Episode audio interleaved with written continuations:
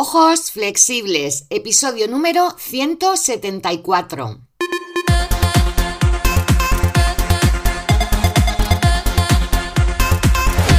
Muy buenas, bienvenidas y bienvenidos a Ojos Flexibles, tu podcast en el que hablamos de salud ocular, de terapia visual, de yoga y del cuidado natural e integral de tus ojos.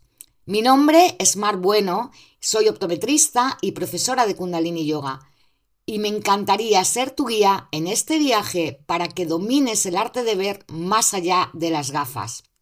Si te interesa este tema y quieres ver mejor y de forma más cómoda, quizá quieras entrar en mi página ojosflexibles.com y unirte a nuestra comunidad.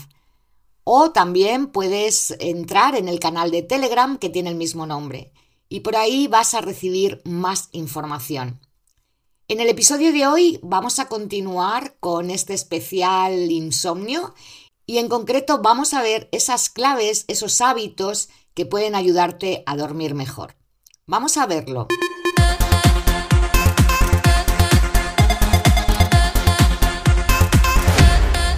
Bien, pues este es el segundo episodio de este especial para combatir el insomnio. Ayer vimos algunas de las causas que están relacionadas con dormir mal. Vimos las principales, aunque por ejemplo no te hablé de que una causa que también es importante son los desequilibrios hormonales, sobre todo eh, los que se producen en el climaterio y en la menopausia en las mujeres, ¿no? Los desequilibrios hormonales también pueden afectar a tu sueño. Bueno, todo esto de todos modos lo vas a ver con más profundidad en el curso que va a estar disponible a partir del 25 de septiembre. Un curso online para eso, para aprender técnicas y estrategias y ejercicios de kundalini yoga para eliminar el insomnio. Pero bueno, esto será más adelante. En el episodio de hoy vamos a revisar la higiene del sueño. ¿Qué es eso de la higiene del sueño? Bueno, eh, la higiene del sueño es toda esa serie de pautas y de hábitos que te ayudan a tener un buen descanso nocturno. Cuando esas pautas consigues mantenerlas en el tiempo, es decir, cuando se convierten en hábitos y estableces una rutina, es muy probable que tu reloj interno pues vuelva a equilibrarse y con ello puedas dormir mucho mejor. Incluso, aunque no tengas insomnio, puede ayudarte a que ese sueño sea aún más profundo y más reparador. El implantar una rutina de sueño, desde luego, no se hace de la noche a la mañana. Se necesita tiempo para ir practicando ¿no? y aplicando todas estas cositas de las que vamos a hablar aquí porque no solo se trata de aplicarlas, sino de construir ese hábito y mantenerlo en el tiempo. Pero si lo logras, estas técnicas son muy efectivas para eso, para abordar este problema de dormir mal. Sófocles decía que dormir era la única medicina. Yo la verdad que no sé si es la única, pero desde luego sus efectos son medicinales.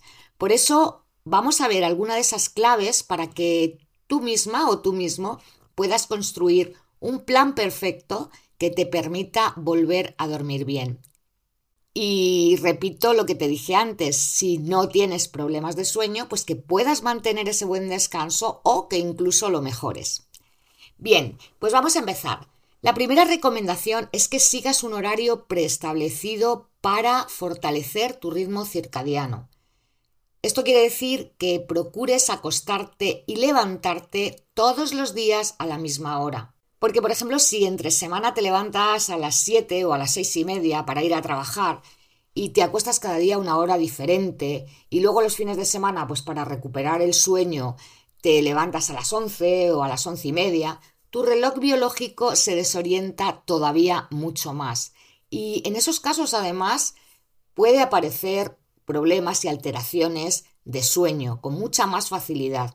Así que en la medida que tus obligaciones, tanto laborales como familiares, como personales, ¿no? te lo permitan, por favor, trata de encontrar esa regularidad horaria. Trata de acostarte y de levantarte cada día a la misma hora. La segunda recomendación es que siempre que puedas des un buen paseo por la mañana. Es esencial salir al aire libre. Yo aquí lo he dicho montones de veces, sobre todo en el caso de que tengas miopía o que tengas algún problema visual. La luz natural es necesaria para mantener la salud de los ojos, pero no solo eso, también para mantener la salud mm, general del cuerpo, ¿no? Hablando concretamente de los ojos, es importantísimo que la retina reciba esa luz solar, porque los receptores retinianos están conectados directamente con el hipotálamo, que se relaciona con la producción de melatonina, que es la hormona del sueño. Vamos a ver un capítulo en el que voy a hablar de ella, de la melatonina y de cómo podemos mejorar sus niveles, cómo podemos también desintoxicar la glándula pineal para que esos niveles de melatonina mejoren. Pero esto lo vamos a ver en el episodio del jueves. Siguiendo con las claves, otra es hacer ejercicio de forma regular. Integrar el ejercicio físico en tu rutina diaria seguro, seguro que te ayuda a responder mejor a momentos de tensión y por lo tanto es una gran actividad para evitar el estrés que como ya sabes es una de las causas principales, si no la principal, de que durmamos mal. También es conveniente hacerte con un buen colchón y con una almohada adecuada. Otra cosa que puede facilitar el descanso nocturno es dormir completamente a oscuras. Y a oscuras es sin ninguna luz, pero ni siquiera mm, una luz que esté en la calle. Yo te recomiendo que utilices alguna cortina más opaca para la noche o que bajes la persiana o incluso que duermas con Actifaz. Ya te contaré en el episodio de la melatonina por qué. Otra sugerencia es que dejes fuera del dormitorio los aparatos electrónicos, al menos que tengas los menos posibles, para que reduzcas la exposición a los campos electromagnéticos. Que no tomes excitantes antes de dormir y muy por al contrario, no te excites sino que te relajes y para eso, por ejemplo, puedes darte un baño caliente. No uses tu móvil ni otro tipo de aparatos digitales en la cama. De hecho, te sugiero que dejes de utilizarlos al menos dos horas antes de ir a dormir. Por otro lado, siempre que sea posible, no tengas el espacio de trabajo dentro del dormitorio.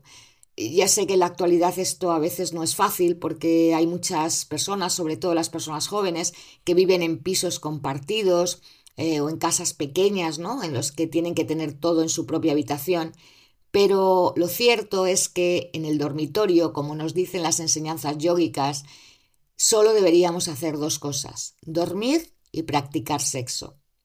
Pero además de todas estas claves, puedes aplicar algunas estrategias que te ayuden a calmar el sistema nervioso, como puede ser, por ejemplo, la respiración consciente. Respirar largo y profundo unos minutos antes de ir a la cama, la verdad es que es una técnica fabulosa para que luego puedas dormir mejor, para inducir el sueño. Dentro de las respiraciones hay una que eh, en concreto es bastante específica justo para hacer a la hora de dormir. Bueno, la puedes hacer en cualquier momento que necesites calmarte, pero si tienes problemas de sueño es bastante recomendable, es respirar solo por la fosa nasal izquierda.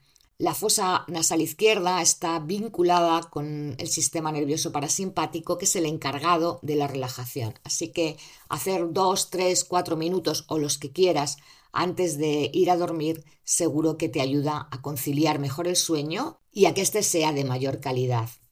La meditación es otra excelente técnica para relajarte y para calmar tu mente. Existen muchísimos tipos de meditaciones, aunque yo te voy a sugerir una que es la que utilizamos y la que recomendamos en Kundalini Yoga para dormir bien, que se llama Sabkriya y que utiliza un patrón específico de respiración. Ya sea que tengas insomnio o no, esta meditación puede ayudarte a calmar tu mente, puede ayudarte a equilibrar tu sistema nervioso y por tanto a que el descanso nocturno sea más profundo. El viernes, como colofón final de este especial, de esta semana especial, voy a enseñarte a realizar esta meditación y vamos a practicar unos minutos. Pero esto será el viernes. Antes tenemos el episodio de mañana en el que voy a hablarte de los distintos suplementos naturales y de las plantas medicinales que se usan más frecuentemente para ayudar a mejorar el sueño y el jueves, como te digo, hablaremos de la melatonina y de la pineal. Bien, pues esto es todo por hoy. Muchísimas gracias por estar ahí, por escucharme, por compartir este podcast, por suscribirte, por hacerme comentarios. Gracias, gracias, gracias por todo. Te espero mañana en un nuevo episodio para hablar de suplementos y plantas para dormir mejor. Hasta entonces, por favor, cuídate y cuida tus ojos. Sadnam.